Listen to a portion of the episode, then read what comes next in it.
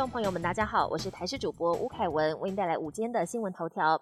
清晨五点多，有五十五万剂的 BNT 疫苗抵台。红海集团创办人郭台铭稍早也在脸书抛文预告，明天又将有六十多万剂，以及预估四号到货二十多万剂，合计将完成共一百四十万剂的运送。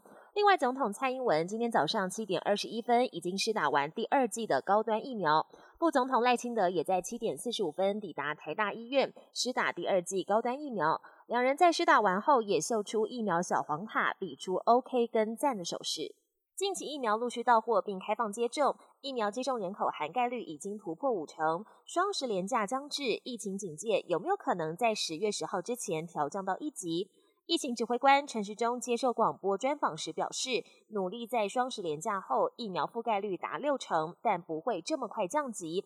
疫苗覆盖率要达到多少才能降级，还要滚动式检讨。因为就国外的情势来看，疫苗覆盖率高的疫情变化也很大，所以要持续观察。另外，他也首度透露，自己的太太跟二儿子都是打高端疫苗。明年基本工资调整几乎已成定局，但疫情重创服务业，经济部长王美花表示，已经跟劳动部讨论配套。国发会主委龚明鑫说，对于内需受创产业，将设计配套措施，额外负担由政府来部分补贴。根据了解，劳动部将提方案补贴之前，已请领纾困的业者，约是基本工资上涨部分的三到五成，但具体额度业别还有待讨论。国际焦点。距离北京冬季奥运还有将近五个月，不过相关防疫规定已经陆续定案。国际奥委会二十九号宣布，到时将不开放海外观众进场，只允许中国本地观众入场观看。另外，未接种新冠疫苗的运动员抵达北京之后，必须隔离二十一天。不过，开放运动员提出合理的医疗豁免，由主办单位做最终决定。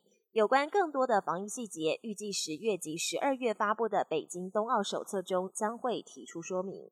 泰国这两天受到电母台风的侵袭，中北部三十个省份豪雨成灾，汪洋一片，大约有七万栋房屋泡水，另外有六人遇难，两人失踪。泰国当局派出军队保护古迹，疏散灾民，并且在首都曼谷展开防洪大作战。斯洛维尼亚一名年轻女子接种交生疫苗两周后死亡，当局怀疑死因跟疫苗有关，宣布在调查结果出炉之前暂停施打交生疫苗。